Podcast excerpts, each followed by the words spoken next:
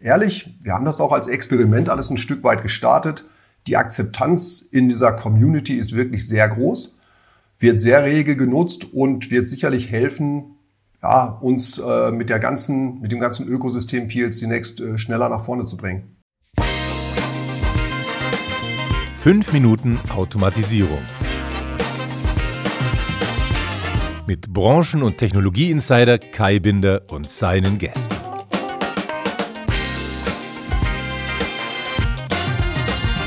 Hallo und herzlich willkommen zu einer neuen Ausgabe von 5 Minuten Automatisierung, dem kurzen Industriepodcast für die gute Sache. Mein Gast heute ist Ulrich Leidecker. Er ist verantwortlich für den Bereich Automation bei Phoenix Contact. Genauer gesagt ist er President der Business Area Industry Management and Automation. Uli, zunächst einmal herzlich willkommen. Ich freue mich, dass du da bist. Ja, vielen Dank, Kai. Danke für die Einladung und äh, Kompliment für dieses völlig korrekte Aufzählen dieser doch eher komplexen Titel. Dankeschön. Ja, wir beide äh, wollen uns heute ja über moderne Steuerungsarchitekturen und das dazugehörige Ökosystem unterhalten. Das heißt im Falle von Phoenix Contact, PLC Next Technology, PLC Next Store, PLC Next Community und äh, was sonst noch dazu gehört. Was sich dahinter verbirgt, werden wir im Laufe der Sendung erfahren. Aber zunächst nochmal für alle, die uns zum ersten Mal hören, hier noch ein Hinweis zu unseren Spielregeln, denn schließlich heißt meine Sendung ja nicht zufällig fünf Minuten Automatisierung. Der Name ist Programm. Dauert unsere Sendung länger als fünf Minuten, kostet jede Sekunde für unseren Gast einen Euro, die er für eine gute Sache seiner Wahl spendet. Bei zehn Minuten ist dann aber wirklich Schluss und dann sind ja immerhin 300 Euro für den guten Zweck zusammengekommen. Also viel Spaß dabei. Uli, deswegen vorweg die Frage, wohin geht die Spende aus diesem Podcast, falls wir, was ja sehr wahrscheinlich ist, länger machen werden als fünf Minuten? Ja, im Sinne der guten Sache hoffe ich auch, dass wir länger als fünf Minuten werden, ohne die Zuhörer äh, am Ende dann langweilen zu müssen. Nein, das Geld soll gehen an Aktion Deutschland hilft. Unterstützung für den Jemen. Äh, zur Erinnerung, es gab mal eine Geberkonferenz, um diese humanitäre Katastrophe irgendwie bedämpfen zu können. 4 Milliarden Euro sollten gesammelt werden. 1,6 oder 1,9 sind es nur geworden. Und äh, daher ist der Jemen äh, dringend auf Unterstützung angewiesen. Und unter der Schirmherrschaft von äh, dem äh, Dr. Horst Köhler, Bundespräsidenten AD, geht das Geld, was wir spenden und hier erreden, an den Jemen. Ja, wundervoll. Auf jeden Fall eine gute Sache. Olli, dir schon mal vielen Dank dafür. So, dann mal zur Technik. Ähm, PLC Next Technology, das ist ein neuer Ansatz in der Steuerungswelt und aus meiner Sicht äh, bedeutet das vor allem Offenheit auf einem neuen Niveau. So schätze ich das ein. Aber wir müssten den Hörern, die das vielleicht noch nicht kennen oder nicht genau kennen, nur mal kurz davon gehört haben, nochmal erläutern, was Phoenix Kontakt da macht. Die Zeit läuft. Ja, sehr gerne. Im Grundsatz ist es auch sehr einfach. Wir haben ja als Phoenix Gruppe seit mehreren Jahrzehnten Erfahrung mit offenen Betriebssystemen. Im Wesentlichen Linux-Betriebssystemen, waren einer der ganz frühen Mitglieder der OSADE, also ein offenes Linux-Betriebssystem echtzeitfähig zu machen. Wir haben dann mit all dem Wissen, was wir in der Gruppe hatten, haben wir ein Betriebssystem für Steuerungstechnik gebaut, natürlich echtzeitfähig, aber dann eben erweitert um ein paar Feature, die ein Linux im Standard äh, nicht kann. Das ist dann auch so ein bisschen schon Differenzierung.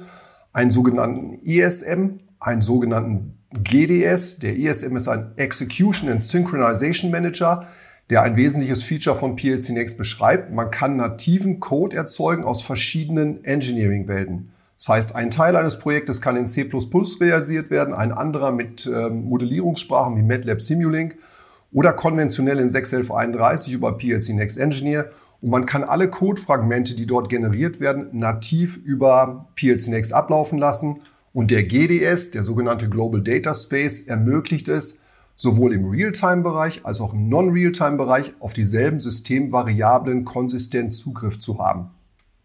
Das ist im Kern die wesentliche Differenzierung. Die Offenheit resultiert jetzt mehr aus der Architektur, dass wir alle einladen zu sagen, erstens, man kann PLC Next mitnutzen. Das ist dann offen, aber vielleicht nicht frei im Sinne von Free and Open Software, sondern da muss man dann natürlich das Thema Entwicklungsaufwände ein Stück weit äh, mit kompensieren als Anwender, so wie es ja Scaba heute tut. Die haben sich das System angeguckt und haben gesagt, das ist eine prima Automatisierungsplattform für unsere Zukunft, also eben auch für Robotics und Antriebstechnik. und sind dann auf den PLC Next Zug aufgesprungen und helfen es auch mit weiterzuentwickeln. Für alle anderen Anwender heißt es, wir haben die sogenannte App-Welt eröffnet und man kann eigene Code-Fragmente, Code-Elemente, eigene Anwendungen generieren und kann sie der allgemeinen Anwenderschaft von PLC Next zugänglich machen über den PLC Next Store. Und so kann jeder, der Code entwickelt hat, mit dem Gedanken der Mehrfachverwendung dort beitragen. Andere können den Code dort entweder käuflich erwerben oder frei, je nachdem, wie der Anbieter es geplant hat und kann so sein Automatisierungssystem sehr flexibel erweitern.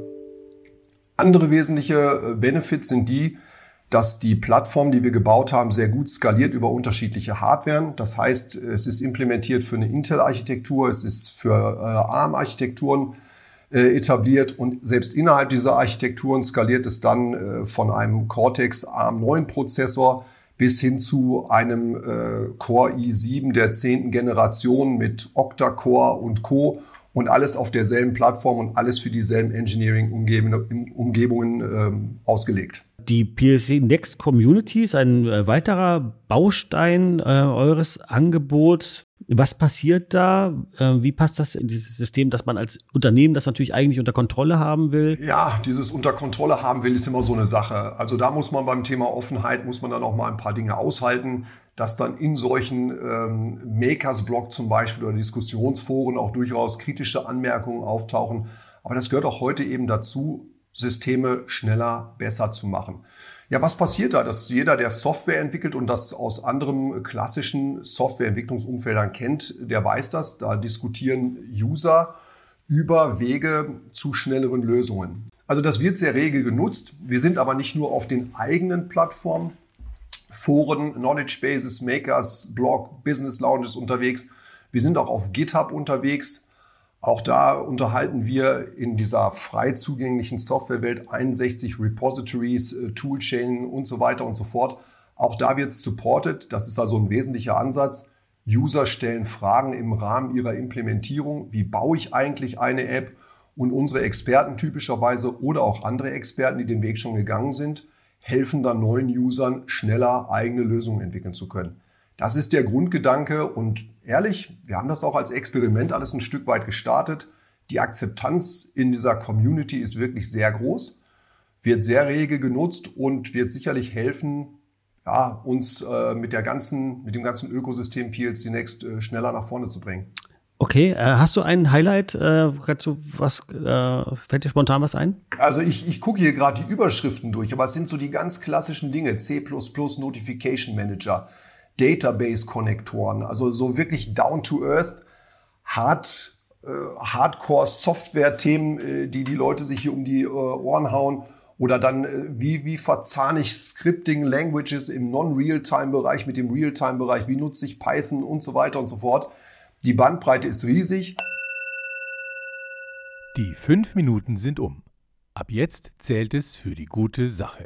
Für unsere klassischen Automatisierungszuhörer sehe ich hier ein Beispiel Countermodule, Inkrementalwertgebermodule Entwicklung, wo man ja sagt, guck mal, das geht auch alles so ein bisschen ähm, äh, in tiefere Gefilde der klassischen Fabrikautomation. Auch da gibt es rege Diskussionen, um einfach schneller entwickeln zu können. Und ich glaube, das ist der Schlüssel dessen, was eine solche Community leisten soll und auch ein Stück weit leistet. Ihr liefert ja wenn ich richtig informiert bin, zu jeder PC Next auch äh, ein Stück Cloud mit. Ja, wir liefern immer eine sogenannte UUID, also eine, eine Identifikationsnummer mit, dass man im Bereich der, der Profi-Cloud, also unsere eigene Cloud, direkt diese Instanz in der Cloud instanzieren kann und auch direkt nutzen kann. Wir sind aber vom Grundsatz her, sind wir wirklich, naja, das ist, wie heißt das neue deutsche Modewort dafür, cloud-agnostisch unterwegs. Wir haben das früh als äh, Any Cloud Approach bei uns äh, gehighlightet und haben immer gesagt, wir können für den Kunden nicht entscheiden oder ihn geradezu verpflichten, dass er mit einem PLC Next Controller unsere Cloud nutzen will. Der, der Kunde legt sich ja selber fest, welchen Cloud-Anbieter er nutzen möchte und dann erwartet er eben auch, dass er die entsprechenden Devices, die er in seiner Applikation einsetzt, über diese Cloud-Instanz managen kann. Ja, was kommt dann an Funktionen beispielsweise dann dazu? Was könnte er dort machen? Da kann er verschiedene Dienste nutzen, Wetterdienste, Daten wegspeichern. Er kann Algorithmiken etablieren, kann Datenauswertungen äh, machen mit Cloud Computing Performance Power. Also ganz normale ähm, Anomaliedetektion, Condition Monitoring, also alle Buzzwords, die man an der Stelle äh, sicherlich hat. Viele Dinge, die aber wirklich spannender werden über Cloud-Instanzierung, in meinen Augen wird dann Device and Patch Management werden. Das ist eine, eine Kante, an der wir sehr intensiv arbeiten, dass man nicht nur die Devices darüber steuern kann über die Cloud, weil irgendwann werden Dinge unübersichtlich in Großanlagen mit, weiß ich nicht, ein paar hundert Controllern. Will man das äh, kontrollierbar haben? Also kann man einen äh, Digital Twin einer solchen, äh, eines solchen Devices in der Cloud anlegen, kann darüber Patches in den digitalen Zwilling ausrollen und erst wenn dann nach Einspielung eines Patches die Applikation zufriedenstellend läuft, erst dann wird das in die Hardware-Welt ausgerollt. Das sind in meinen, eigentlich, in meinen Augen eigentlich die wirklichen Mehrwerte einer Cloud-Lösung in einem Automatisierungsumfeld, abseits all dessen, was man so mit Datenbanktechniken machen kann. Ich glaube, das hat aber jeder Zuhörer für sich schon ein Stück weit verinnerlicht. Ähm, was würdest du denn jemandem empfehlen, der das jetzt gehört hat und der sagt, ach, das gucke ich mir doch mal an. Wo würdest du sagen, wo soll der jetzt irgendwie, wenn der Podcast vorbei ist, mal hingehen? Das ist einfach. Also er kann bei, bei äh, Google oder Bing oder wem auch immer einfach mal äh, PLC Next äh, eingeben und dann sich von da an führen lassen oder bei uns auf der Homepage nachschauen. Und dann würde er im Idealfall mit einem Starter-Kit loslegen. Wir haben extra wirklich zu zu sehr stark subventionierten Preisen äh, Starter-Kits äh, mit wirklich großem Erfolg ausgerollt, dass man alleine mal loslegen kann. Da ist dann ein Controller drauf mit der entsprechenden äh, Spannungsversorgung, mit ein paar EA-Modulen, mit ein bisschen äh, Aktorik und Sensorik da dran. Und dann kann man einfach mal spielen. Dass man sagt, wie nutze ich denn C an so einem Controller? Wie verheirate ich denn Code-Elemente aus MATLAB Simulink und 61131 über einen PLC Next Engineer und bringe es äh, zum Laufen auf einem solchen Controller? Dafür ist so ein Starter-Kit der perfekte Aufpunkt. Dann gibt es in den Foren, gibt es auch diese ganzen äh, Getting Started äh, Support Blocks. Ja, und da kann man dann natürlich äh, einen idealen Einstieg finden und sollte relativ schnell Erfolge erzielen können. Wundervoll. Also Leute, geht mehr spielen. Ne? Ähm, ich habe jetzt noch eine Kleinigkeit äh, vorbereitet. Ähm, ich nenne das immer äh, fünf Fragen, 60 Sekunden. Ähm, das ist eine Herausforderung, aber es ist also ein bisschen, äh, wollen wir mal gucken, wie spontan du bist. Ähm, ich würde sagen, 60 Sekunden ab jetzt. Wer ist dein Vorbild? Man, man sagt ja, glaube ich, dann klassisch äh, die eigenen Eltern, die sind es auch immer ein Stück weit. Auf der anderen Seite wäre jemand wie Barack Obama ein Vorbild, wo ich sage, diese Form der Gelassenheit und Souveränität auch in kritischen Situationen zu haben, fände ich schon erstrebenswert. Bist du ein guter Verlierer? Nein. Ich würde auch das gerne besser im Griff haben, aber in aller Ehrlichkeit, und das spiegeln einem die eigenen Kinder sogar noch. Nein, das ist leider so. Wofür gibst du gerne Geld aus? Ja, zum Leidwesen meiner Frau für Technik. Das ist so eines der letzten verbliebenen Hobbys, das ich habe. Ich bastel wirklich immer noch mit Technik. Ich programmiere noch, ich löte noch. Ja, und dafür gebe ich tatsächlich Geld aus. Und wenn es neue Gadgets gibt, Tablets, Handys, das ist dann das, wo ich mein Taschengeld verbrate. Sehr schön. Und was gehört für dich in einen guten Picknickkorb? Auch in einen guten Picknickkorb. Äh, gesunde Nahrung. Ich habe meine Ernährung vor einiger Zeit mal umgestellt. Ähm, ich backe mittlerweile sogar selber Brot. Es ist eine tolle Erfahrung gewesen. Ich dachte, das wäre so gar nichts. Doch, das ist was, geht sogar relativ schnell und effizient. Eine gute Flasche Wein beim Picknick kann nicht schaden. Und wie gesagt, mit der Ernährungsumstellung auch ähm, äh, Obst wäre schön, äh, Erdbeeren, das, was ich noch essen kann. Gegen Äpfel wäre ich allergisch. Aber äh, das wären so Dinge, wo ich sage, ja, das sollte dabei sein. Oder auch eine Flasche Bier, je nach Laune und Lage. Sehr schön. Gesunde Sachen in den Picknickkorb. Das sagt mein Gast Uli Leidecker. Vielen Dank, Uli. Es hat Spaß gemacht. Ich danke dir herzlich. Wir haben heute wieder eine ganze Menge Geld für eine gute Sache eingesammelt. Und ähm, wie viel das genau war, das schreibe ich euch in die Show Notes.